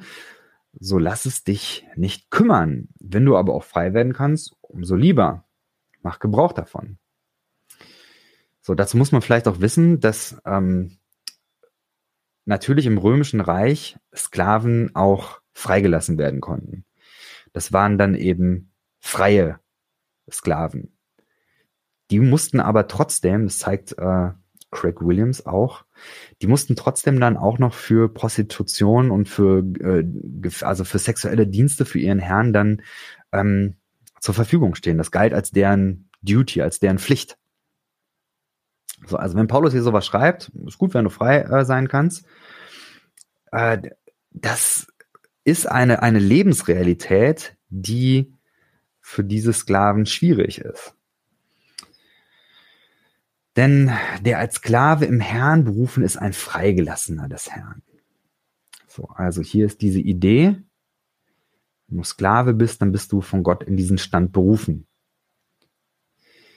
So, man könnte jetzt noch weitergehen ins Kapitel 11. Kapitel 11, Korintherbrief. Ich lese mal da ab Vers 2. Ich lobe euch aber, dass ihr in allem meiner gedenkt und die, und die Überlieferung, wie ich sie euch überliefert habe, festhaltet. Ich will aber, dass ihr wisst, dass der Christus das Haupt eines jeden Mannes ist, das Haupt der Frau aber der Mann, der Mann, äh, aber der Mann des Christus Haupt aber Gott. Äh, das Haupt der Frau aber der Mann, des Christus Haupt aber Gott. So, das heißt, hier haben wir eine Hierarchie. Gott, Christus, Mann, Frau. Das hört sich einfach sehr nach Patriarchat in Rom an. Gibt sicherlich ein paar Unterschiede. Also äh, wenn man das äh, gegenüberhält, dann ähm, kommen Frauen im Gegensatz zum römischen Patriarchat noch deutlich besser weg. Aber es ist im Grunde immer noch in diesem römischen Patriarchat, in diesem römischen Denken drin. Ich äh, nehme noch eine Bibelstelle. 1. Petrus 2. 1. Petrus 2, Vers 18. Das ist jetzt nochmal eine Bibelstelle, geht es nochmal um Sklaven. Ihr Haussklaven ordnet euch in aller Furcht den Herren unter, nicht allein den Guten und Milden, sondern auch den Verkehrten. Denn das ist Gnade, wenn jemand wegen des Gewissens vor Gott Leiden erträgt, indem er zu Unrecht leidet. Denn was für ein Ruhm ist es, wenn ihr als solche ausharrt, die sündigen und dafür geschlagen werdet? Wenn ihr aber ausharrt, indem ihr Gutes tut und leidet, ist es Gnade bei Gott. So, also hier die Idee, Sklaven sollen sich unterordnen. So, man kann natürlich dann fragen, also warum schreibt Paulus sowas? Ähm, und ja, sicherlich wird er äh, keine Möglichkeit gesehen haben oder vielleicht auch nicht das Bewusstsein gehabt haben, dass Sklaverei an sich abgeschafft gehört. Ja, also Paulus ist nicht der erste äh, Vorkämpfer gegen die Abschaffung der Sklaverei. Ist leider so. Dieses Bewusstsein hat er nicht. Ähm, er möchte, dass sich Sklaven unterordnen. So, und das gibt ja im Grunde diesen Befreiungsbestrebungen, gibt es ja einen Dämpfer. Also Christen, christliche Sklaven waren eben nicht die, die sich an Sklavenaufständen beteiligt haben. Die hat es ja gegeben. Es hat ja Sklaven gegeben, die frei sein wollten und so weiter. Es gibt, es hätte ja in der Bibel auch sowas geben können wie ein Gesetz. Also Christen ist es verboten, Sklaven zu halten. Warum nicht? Gab es aber nicht. Warum? Weil ich würde sagen, es ist eine Verwobenheit mit dem Patriarchat. So, vielleicht gehen wir noch auf Kapitel 3, Vers 1. 3, Vers 1. Da steht folgendes. Ebenso ihr Frauen ordnet euch in eigenen Männern unter, damit sie, wenn auch einige dem Wort nicht gehorchen, ohne Worte durch den Wandel der Frauen gewonnen werden. Also klar, diese Texte stehen irgendwo im, im Zusammenhang mit Mission, Zeugnis sein und so weiter. Aber das ist eben untergeordnet und man sieht hier eben diese Idee, es ist verwoben mit dem Patriarchat. Frauen sind untergeordnet. So. Und dieses Gesetz ist ja nicht nur für diejenigen, die Ungläubige äh, haben, sondern es steht hier generell ebenso, ihr Frauen ordnet euch euren eigenen Männer unter. Ich würde sagen, dass das, dass das ein allgemeines Gesetz ist bei Paulus. Zumindest gibt es dann in, im Korintherbrief nochmal dieses gegenseitige Unterordnen, aber es ist eben sehr, sehr stark noch mit ähm, der Sprache und mit der Gedankenwelt des römischen Patriarchats verbunden. So, ich mache weiter. Für mich wäre die Frage, ob sich solche ethischen Positionen ändern können oder äh, an einen neuen Kontext anpassen können. Das wäre für mich eben das Motiv der Neuschöpfung. Die Alternative wäre eben eine Sichtweise, die ich mit Schöpfungsordnung in ähm, Verbindung bringen würde, nämlich diese Idee, dass eine ethische Position aus der Bibel herausgenommen werden kann und dann als konstante, unveränderliche Aussage beibehalten werden muss. Ja, vielleicht noch, ähm, Paulus heißt es später dann, äh, äh, da wird nämlich dann ein Beispiel geno äh, genommen, das, das zeige ich nochmal eben hier. Ein Beispiel genommen, was heißt denn das? unterordnen. Nochmal 1. Petrus 3. Ja, lest mal hier ab Vers 5. Ähm, Frauen sollen hier einen stillen Geist äh, haben, der ist nämlich vor Gott sehr kostbar, denn so schmücken sich eins auch die heiligen Frauen, die ihre Hoffnung auf Gott setzen und sich ihren Männern unterordneten. Wie Sarah dem Abraham gehorchte und ihn Herr nannte. Also, das ist die Latte. Ja, die Ehefrau, die ja noch nicht mal, das ist glaube ich eine Halbschwester gewesen, das ist auch nochmal so eine Sache. Sarah war die Halbschwester von, von Abraham. Naja, aber jedenfalls, die sollte Abraham gehorchen und die hat ihn Herrn genannt. Das ist die Messlatte, so soll es aussehen. Das ist das Vorbild. Ich würde sagen, diejenigen, die wirklich bibeltreu sind heute, die machen das ja gar nicht. Also selbst in äh, sehr konservativen Gemeinden, wo man sagt, die Frau muss sich unterordnen, da habe ich nicht äh, erlebt oder ist mir nicht bewusst, dass man da ähm, dann auch sagt, ja, und mach das bitte auch so wie Sarah und Abraham, also nenne deinen Mann Herr. Aber es hat eben diese Vorstellungswelt gegeben bei Paulus. Und das würde ich sagen, ist ein deutlicher Hinweis darauf, dass hier Patriarchat und diese Idee von Schöpfungsordnung sehr stark äh, miteinander verbandelt ist. Ich würde sagen, dass es bei Paulus aber bestimmte Ideen gibt, die eingepflanzt sind, die so zwischendurch mal kommen, die sehr revolutionäres Potenzial haben. Das zeige ich jetzt auch nochmal eben. Das wäre zum Beispiel, oder vor allen Dingen, Galater 3, Vers 28. Galater 3, Vers 28, da steht, da ist nicht Jude noch Grieche, da ist nicht Sklave noch Freier, da ist nicht Mann und Frau, denn ihr seid alle einer in Christus. Ja, also wer getauft ist, wer, wer Teil von diesem, von dieser christlichen Gemeinschaft ist, da ist innerhalb dieser christlichen Gemeinschaft zumindest dieser patriarchale, hierarchische Lebensentwurf ist da aufgehoben. Das wird da über den Haufen geworfen. Das wird anders gemacht da. Und ich glaube, dass das eine Idee ist, ein Same, der zwar nicht zu biblischen Zeiten aufgeht, aber er geht später auf. Es hat lange gedauert, aber das ist das, wo der Geist Gottes drauf hinwirkt, dass es eben eine Gleichheit gibt. So, das äh, war jetzt mal die XXL-Variante von dem, was ich an Inhalten in dem äh, Talk hatte. Und dann hatte ich noch einige Entgegnungen. Dann gab es nochmal zehn Minuten, wo ich Aussagen von Johannes Treichel entgegnen konnte. Und äh, da würde ich auch noch mal kurz was zu sagen. Das, ähm, da gehe ich auch noch mal drauf ein. Und zwar folgendes. Ich habe als erstmal festgestellt, dass die Debatte sich verbessert hat. Ich selber habe mich mit der ganzen Thematik eigentlich mehr so 2010, 2011, 2012, 13, so in der, in den Jahren habe ich mich da vor allem mit auseinandergesetzt, also ungefähr zehn Jahre her. Und wenn ich mich damals mit ähm, ja, TheologInnen oder mit, mit auch PastorInnen auseinandergesetzt habe, da hat niemand, ähm, wüsste ich jedenfalls nicht, aus in meiner Erinnerung hat da niemand äh, dann eben so diese ganzen historischen Hintergründe parat gehabt. Ja, das ähm, in, in der römischen Antike die Frage war, wirkst du weiblich oder wirkst du männlich? Ähm, dieses Verbot, ähm, erwachsene Männer zu penetrieren. Das galt als, ähm, als unschicklich, als, als eine sexuelle Schande.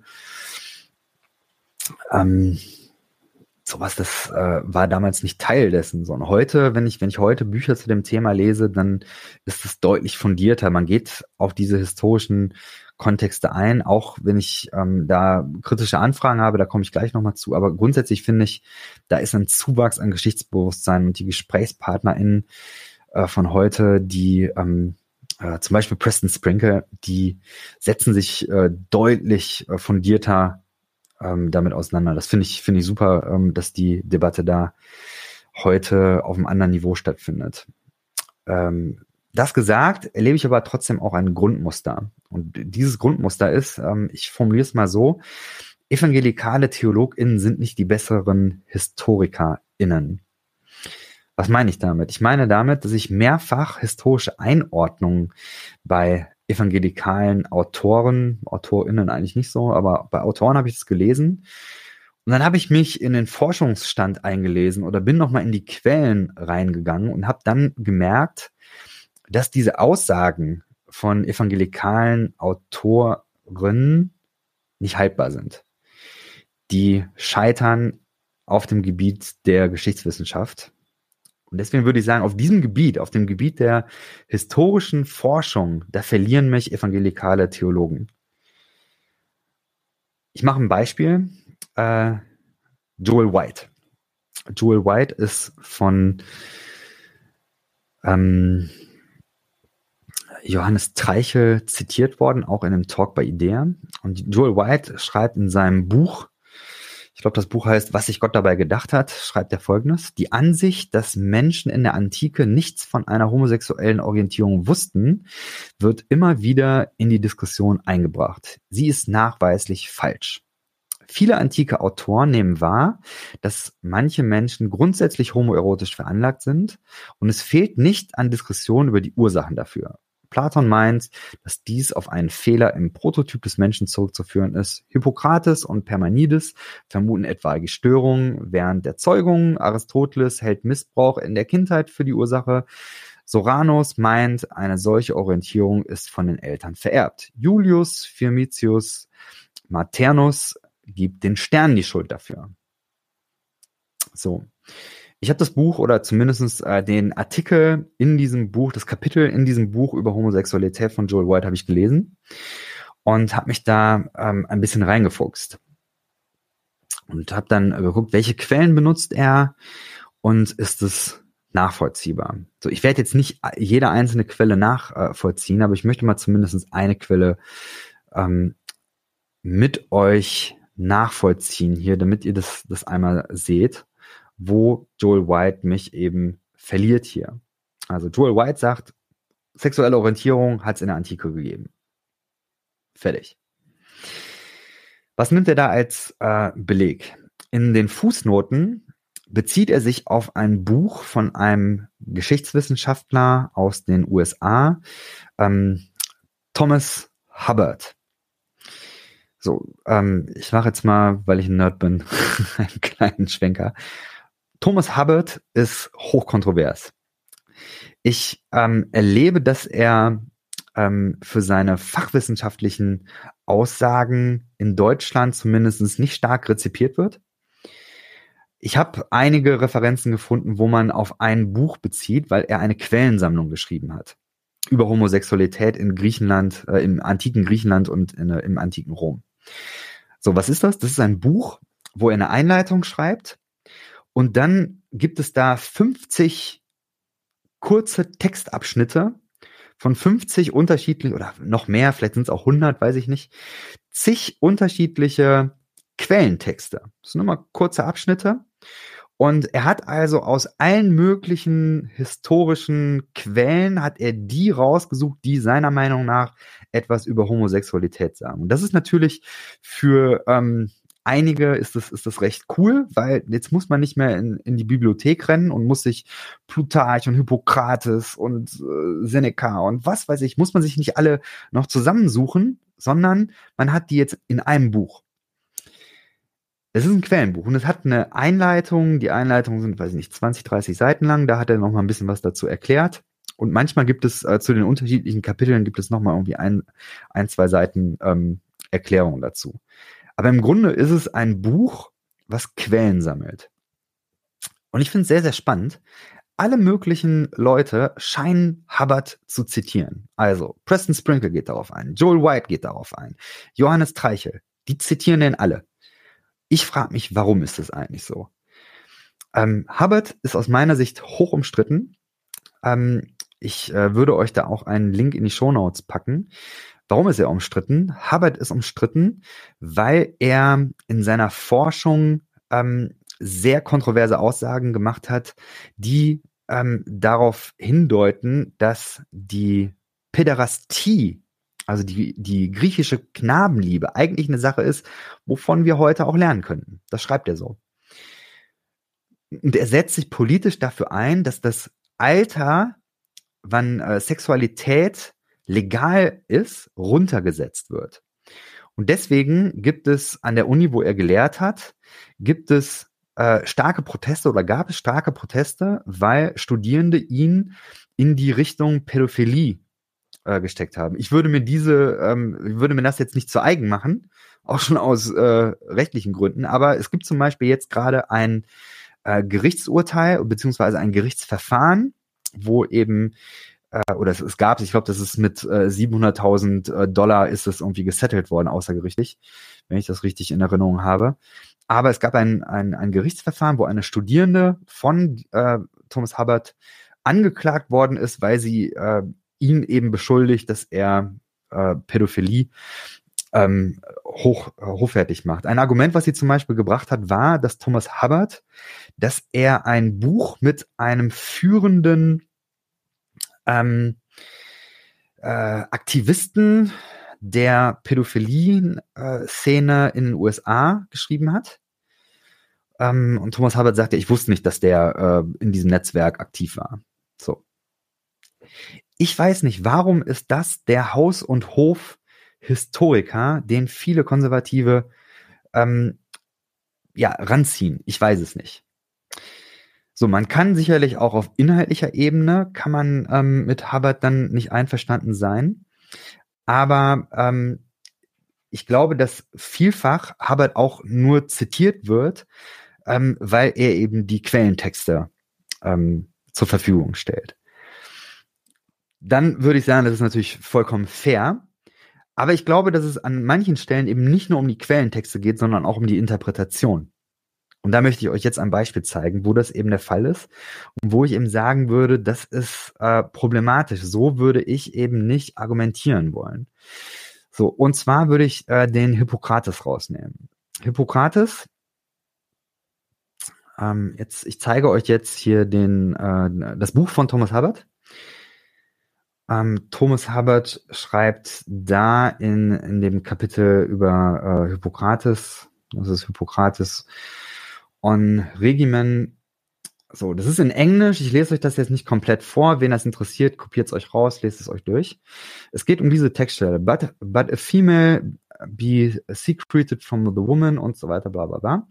Es geht im Grunde darum, dass ähm, äh, Hippokrates glaubt, dass es irgendwie Samen gibt, der äh, unterschiedlich ist von, von Männern und Frauen, ähm, aber die Seele ist irgendwie nochmal was anderes. Und je nachdem, was sich da durchsetzt bei der Zeugung, ähm, führt es eben dazu, dass bestimmte Männer eben, so und jetzt, das will ich euch zeigen, dieser Satz hier, these turn out to be effem uh, effeminate men, also weibliche Männer.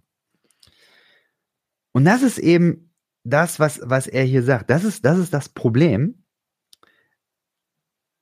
dass dieser Begriff hier ist es steht eben nicht, dass das sind Schwule. Den Begriff gab es ja nicht. Sondern er glaubt, das sind eben diese weiblichen Männer. Und ich habe vorhin, vor einer halben Stunde, habe ich eben erklärt, dass bei William, äh, bei, bei Craig Williams genau über diesen Begriff eine Diskussion ist. Ist das das gleiche wie schwul sein? Und ähm, diese Senedis, diese weiblichen Männer, die sind eben in der römischen Antike und auch in der griechischen Antike sind die eben nicht zwingend mit Homosexuellen gleichzusetzen. So. Aber bei Joel White gibt es eben diese Auseinandersetzung nicht. Er sagt eben, das steht eben in diesem Quellentext, fertig. Und das finde ich hochproblematisch. Da verliert er mich tatsächlich. Er müsste mir eben erklären, warum ist dieser Begriff, diese, diese weiblichen Männer, weiblich gelesene Männer, Warum ist das das gleiche wie eine sexuelle Orientierung? Und ich glaube, das kann er nicht. Und das ist für mich eben eine oberflächliche, ein oberflächlicher Umgang mit den Quellentexten. Aber auch da, ich lasse mich gerne korrigieren. Schreibt mir eine E-Mail in die Kommentare oder schreibt mir von mir aus auch bei Instagram eine Direct Message. Direct Message, genau. Aber das wäre jetzt mal ein Beispiel, wo ich das Gefühl habe, da verlieren mich diese Theologen. Ich habe äh, mir auch die anderen da angeguckt von, von Joel White, diese anderen Beleggründe, und es hat mich nicht überzeugt. Da waren einige dabei, die, die nach äh, Christus waren, die, äh, die, die also lange nach Fertigstellung äh, des Neuen Testaments waren. So, das ist einfach nicht ähm, sehr nachvollziehbar. Ich möchte noch ein anderes äh, Beispiel nennen. Und zwar wäre das dann, ähm, hier, er geht auch auf ähm, Platon ein. Und ähm, an dieser Stelle, ah, wobei ich glaube, äh, Platon, das, das habe ich tatsächlich auch in dem äh, Talk mit Aki gemacht, das, das lasse ich vielleicht mal an der Stelle. Aber ich möchte noch auf einen, auf einen anderen Aspekt eingehen, der in der Geschichtswissenschaft wichtig ist. Und das ist eben der Aspekt der, der Repräsentation versus der Lebenswirkheit oder der Erfahrung. So, was meint das? In der römischen Antike hat es verschiedene Textsorten gegeben, verschiedene Dinge, die wir heute als Quellen haben. Zum Beispiel ähm, gibt es von äh, dem Dichter Plautus gibt es eine Komödie, ein Theaterstück. Ähm, und jetzt muss ich gerade gucken, ich habe den Namen vergessen wieder, wie äh, wie es heißt. So, Plautus hat Cassina geschrieben, genau. Cassina, das wird ich glaube, im Lateinunterricht heute vielleicht sogar noch an der einen oder anderen Stelle gelesen. Also ich habe ähm, bei YouTube gesehen, dass es einige Schulen in den USA gibt, die dieses Stück noch aufführen. Ich weiß nicht, wie es in Deutschland ist, aber ähm, das äh, kann man heute lesen. Also es gibt es auch online zu lesen. Ähm, kann ich euch auch sonst mal äh, verlinken. So, aber äh, Plautus, was ist, was ist die, die Story von diesem Stück Cassina? Cassina ist eine ähm, ja, römische Sklavin. Ähm, ganz am Ende stellt sich raus, äh, sie, ursprünglich war sie es nicht. Aber in dem Stück, das Stück fängt an, sie ist eine Sklavin und ihr Sklavenhalter findet sie ganz, ganz toll. Und er möchte unbedingt, möchte er ähm, mit, mit ihr schlafen können und möchte deswegen, dass sie äh, seine Sklavin wird. Jetzt ist aber dumm, sein, äh, sein Sohn steht auch auf sie und möchte sie heiraten. So, und dann kann er nicht mehr so mit, mit ihr verkehren. Was muss er jetzt machen? Also er, er muss äh, seinen Sohn austricksen und ähm, will dann, dass äh, die Cassina mit einem seiner Sklaven ähm, vermählt wird. Und wenn das der Fall ist, dann ist sie quasi in seinem äh, Machtbereich, dann kann er mit ihr so oft schlafen, wie er will. Also er äh, unter einem Vorwand ähm, schickt er seinen Sohn irgendwie ins Ausland und in der Zeit soll das Ganze dann eben stattfinden. Jetzt kriegt aber seine Frau davon äh, Wind und seine Frau trickst dann diesen Sklavenhalter, äh, diesen Hausherrn, diesen Hausvater trickst, äh, trickst sie aus, so dass er irgendwann beim äh, äh, beim beim Sex dann ähm, erwischt wird und dann vor dem Dorf irgendwie dann als Ehebrecher dasteht und das ist dann äh, alles peinlich und so weiter. Und äh, am Ende stellt sich dann aber dann noch raus, äh, Cassina ist gar keine Sklavin und so weiter. Und dann, ja, das ist so der große Turning Point. In diesem äh, Text gibt es aber eine Stelle, wo dieser Sklavenhalter dann erzählt, wie, wie, wie, wie große Lust er auf Cassina hat. Und dann zwischendurch hat er dann aber auch auf einmal Lust auf einen der Sklaven. So. Und jetzt ist die Frage, Repräsentation oder Wirklichkeit. Jetzt muss man nämlich gucken, jetzt könnte man, ähm, äh, weil das in diesem, in dieser äh, Stelle dann äh, so dargestellt wird, dass dann eben äh, da, da dann ein, ein gegenseitiges Entbrennen ist. So, äh, ihr, ihr merkt den, den Link zu, äh, zu Paulus. Ja, das ist die Repräsentation. So steht das in diesem Stück. Aber es ist ja ein Stück, was gar nicht der Realität erstmal entspringt, sondern es ist eine Repräsentation. Es ist eine Komödie. Und bei ähm, Craig Williams zum Beispiel wird jetzt dann äh, diskutiert, warum war diese Stelle eigentlich lustig? Und er vermutet, dass sie deswegen lustig war, weil eben dieser Sklave, der ähm, äh, auf, auf den jetzt dieser ähm, Hausherr auf einmal scharf war, dass dieser Sklave erwachsen war. Und das ist dann ein Tabubruch. Und das war dann wiederum witzig. Man kann aber von dieser Szene kann man jetzt nicht ohne weiteres auf die Erfahrung von Sklaven zurückführen. äh, zurückschließen. Man kann jetzt nicht sagen, ja, ähm, in diesem Theaterstück wird das eben so lustig dargestellt und, und da ist jetzt niemand dabei, der sich jetzt irgendwie ausgebeutet fühlt oder so, sondern das ist eben alles, ja, freie Sexualität. Ja. Das gibt es. Das ist Repräsentation. Aber nur weil es Repräsentation ist, heißt es nicht, dass man dann auf die Erfahrung rückschließen kann. Weil Sklavinnen und Sklaven haben in der Regel keine Theaterstücke geschrieben. Und deswegen ist es eben sehr, sehr schwierig, historisch rauszuarbeiten, wie wirklich die Lebenswirklichkeit war von, äh, von Sklavinnen und Sklaven und von eben ähm, Prostituierten, von ähm, diesen Synedis, von von, äh, von verschiedenen Menschen, die gleichgeschlechtlichen Sex in der Antike hatten. Und genau, das ist, wäre ein, ein wichtiges Prinzip, was ich so eben bei vielen TheologInnen ähm, nicht finde, die aus dem evangelikalen Spektrum kommen und für die das alles ganz klar ist. Ja, dass die, die dann sagen, also das hat's alles gegeben und ähm, das war im Prinzip äh, nicht so wie heute. Ich würde sagen, wir müssen unterscheiden zwischen Repräsentation und zwischen der Erfahrung. Das machen zumindest HistorikerInnen. So, ich gehe nochmal weiter. So, und zwar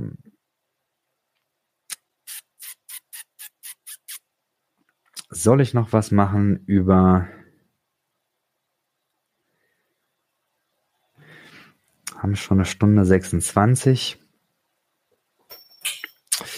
Vielleicht mache ich an dieser Stelle tatsächlich noch ähm, das Beispiel von der Schar von Theben. Die äh, Schar von Theben, ich würde da vielleicht noch mal ein Video machen, was ausführlicher ist oder was nur dazu ist. Aber vielleicht schon mal das, äh, das wer es bis hierhin durchhält, dann habt ihr das auch mal gehört. Die Schar von Theben. Die Schar von Theben wird bei Johannes Treichel als Beispiel dafür ähm, ausgegeben, dass es sowas gab damals wie eine sexuelle Orientierung, beziehungsweise dass es, dass es damals ähm, ja gleichberechtigte, auf Dauer angelegte homosexuelle Verbindungen gab. Und dann würde ich jetzt einmal euch äh, mit reinnehmen in diesen Quellentext. Dieser äh, Quellentext ist geschrieben worden von äh, Plutarch. Und das Argument, was manchmal gebracht wird, ist, dass ja Plutarch ist ja ein Zeitzeuge, beziehungsweise ist ein Zeitgenosse von Paulus gewesen. Plutarch hat 100 äh, um 100 rum, also so um 96, äh, 90, 96 hat er angefangen zu veröffentlichen, Bücher zu schreiben und unter anderem eben eine Biografie. Diese Biografie stellt ähm, oder hatte das, das Ziel, so die griechische Kultur und die römische Kultur ein bisschen näher zusammenzuführen. Und deswegen hat er da ich weiß nicht, ich glaube, man hat nicht mehr alle, aber so 20, 20 wichtige Figuren aus der römischen und aus der griechischen Geschichte über, äh, gegenübergestellt. Also immer ein Römer und ein Grieche, die irgendeine Gemeinsamkeit hatten. Und da hat er dann eben tatsächlich auch ähm, einen, ähm, einen äh, Griechen genommen, der ähm, er hat einen Griechen genommen, der ein Heerführer war. Und es war in der Zeit, in der ähm, die Sparta-Kriege waren. Also Sparta kennt man vielleicht noch aus dem Geschichtsunterricht. Die hatten ja diese ultra krassen Armeen. Und diese Armee, die Spartaner, die haben über Jahre hinweg, haben die immer ein, eine andere griechische Stadt haben die angegriffen und das war die Stadt, äh, die, also der Stadtstaat Theben. Und jetzt gibt es eben dann diese Legende bei Plutarch, Plutarch nämlich, dass es in Theben dann die Frage gegeben hat, was sollen wir jetzt tun? Keine Ahnung, wie, wie können wir uns da retten? Und dann kam jemand auf die Idee zu sagen, wir müssen einfach eine, müssen eine Elitetruppe bilden. Also hat man eine Elitetruppe gebildet von, ja, wie soll ich sagen, es waren ähm, äh, in der, in der Legende waren es dann Liebespaare. 300 Menschen, also 150 Liebespaare. Ähm, und dann sagt man dem, ja, sieht man da, es hat also offensichtlich 150 Liebespaare, schwule Liebespaare gegeben in einer Eliteeinheit. Also muss es damals ja auch ähm, entsprechend solche Verbindungen gegeben haben. So, ich werde euch die Quellentexte dazu noch reinstellen und wie gesagt nochmal ein zusätzliches Video machen. Aber auch da, wenn man sich den Quellentext anguckt, dann ist es ziemlich spannend. Dieser Pelonidas, das ist der Typ, der diese Elite-Einheit dann gegründet hat, der ähm, da wird dann eben erklärt, warum ist es denn ein Held? Warum ist der so, so, warum kommt der in einer Biografie vor, in denen ähm, griechische Helden vorkommen sollen? Naja, weil er so ein Genius war. Weil die haben nämlich, so, so sagt der Quellentext, jetzt nicht einfach irgendwelche Liebespaare, also von dieser Knabenliebe äh, gesucht, sondern die haben sich diese Liebespaare herangezogen. So heißt es. Also es war ein politischer Schachzug. So steht das in diesem Quellentext drin. Und was hat man da gemacht? Man hat geglaubt, mit drei Strategien diese Eliteeinheit heranziehen können. Also man musste erstens Kinder zusammenbringen und die mussten den ganzen Tag, ob sie gespielt haben, gelernt haben, Sport gemacht haben, die mussten die ganze Zeit Flötenmusik hören. Die haben, die haben sie mit Flötenmusik, haben sie die äh, gebrainwashed. Zweiter Punkt. Man hat sie an die körperliche Liebe herangeführt, indem sie äh, Kampfsport gemacht haben. Da gab es diese, diese Kampfsport-Arenen ähm, oder Sporthallen oder sowas in der Art. Ähm, und da ähm, wird so ein bisschen verklausuliert, da hat man sie dann an diese Form von Liebe herangeführt. Sie sollten da weich werden. Ja, also weiblicher. Hört sich sehr creepy an, aber ähm, so, man sollte sie dann eben erziehen. Der dritte Punkt war, dass man ähm, äh, da eine ähm, eine äh, eine römische eine eine griechische Göttin verehrt hat. Äh, ich habe gerade nicht parat. Ist es Aphrodite gewesen? Ich glaube nicht. Ähm, da, ich weiß es nicht. Eine römische Göttin sollte verehrt werden. So und das wird in diesem Quellentext als die drei Strategien ähm, dargestellt, um diese Kinder eben dazu zu erziehen, dass sie dann Liebespaare sind. So, wenn man jetzt das als Beispiel äh, nehmen wollen würde, für dafür in der, in der griechischen Antike hat es äh, Beziehungen auf Augenhöhe gegeben, weil die waren ja schließlich Militär, würde ich sagen, ist ein denkbar schlechtes Beispiel. Warum? Es ist ein denkbar schlechtes Beispiel, weil das in diesem Quellentext dargestellt wird als eine Form von staatlichem Brainwashing. Also im Sinne von, dass man da Kinder range, dass man sie durch eine, durch ein Programm schwul gemacht hat. Ich glaube nicht, dass das funktioniert. Ich glaube, dass es eine Legende ist. Ich glaube, dass es wenig historische Anhaltspunkte gibt, dass das wirklich so gewesen ist. Ähm, man muss auch sagen, Plutarch, der das aufgeschrieben hat, hat 400 Jahre später gelebt. Also er hat das aufgeschrieben und, und äh, sagt, also vor 400 Jahren hat es das und das gegeben. Ein Pelonidas, der hat äh, ein, eine schlaue Idee gehabt und der hat ein Programm aufgezogen und staatlich und, und ganz toll, Genius, der hat das hingekriegt. Ich glaube nicht, dass es so funktioniert. Also, dass man äh, durch Flötenmusik und durch ein bisschen Kampfsport und äh, äh, also nackt Kampfsport machen, dann, äh, weiß ich nicht, noch äh, irgendeine Liebesgottin huldigen und äh, der opfern. Und dadurch hat man dann auf einmal 150 Liebespaare. Glaube ich nicht. So. Und ist einfach kein Beispiel für, da, da werden Menschen jetzt auf einmal äh, sich bewusst, dass sie eine Veranlagung haben und dann verlieben sie sich und dann haben sie ein, sind sie ein Paar. Sondern es soll ja die, die Menschen, also in dem Quellentext steht, Zwang und Motivation, das ist das Rezept. Das ist also ein staatlicher Zwang. Man hat die Kinder dazu erzogen. Das ist die Idee. Ich glaube mich, wie gesagt, nicht, dass es funktioniert, aber es ist einfach kein gutes Beispiel dafür. Und das wäre eben wieder so ein Punkt, wo ich denke, auf einer historischen Ebene verlieren mich evangelikale Theologen da. So, dann gab es am Ende von dem Talk gab es noch ein Abschlussplädoyer und dieses Abschlussplädoyer hab, äh, da habe ich Folgendes äh, sagen wollen oder habe es äh, gesagt. Ich habe da gesagt, ähm, dass ich selber Teil einer Gemeinde war, die den Southern Baptists strukturell oder organisatorisch institutionell angehörte. Und die Southern Baptists haben sich gebildet, weil sie der Abschaffung der Sklaverei nicht zustimmen wollten. Ja, da ging es um den ähm, Sezessionskrieg in den USA.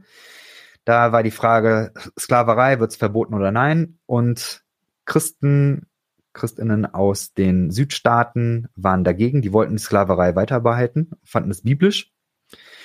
Und deswegen hat man sich von den Nordstaaten Baptisten getrennt und hat einen eigenen Bund gemacht, die Southern Baptists.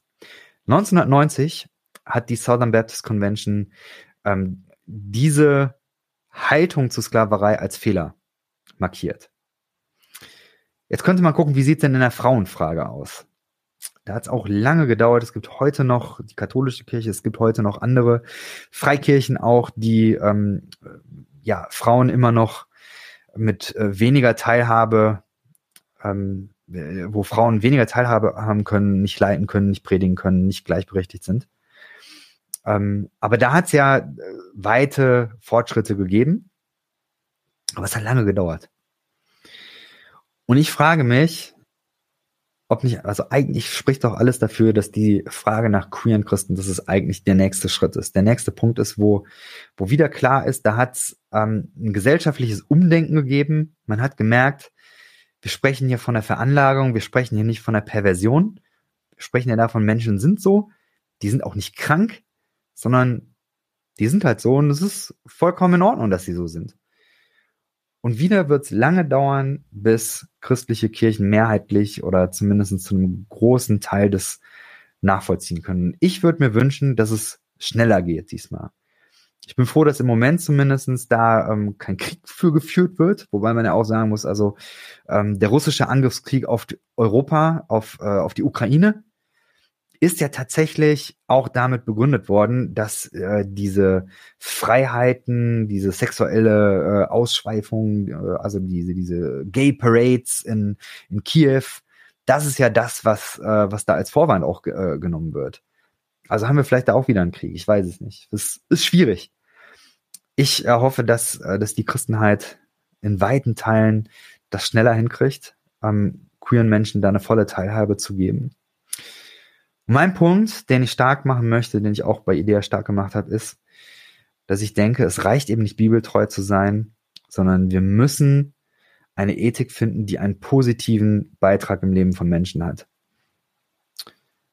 Und in dem Sinn bedanke ich mich für alle, die jetzt noch zuhören. Und genau, sage dann, bis demnächst.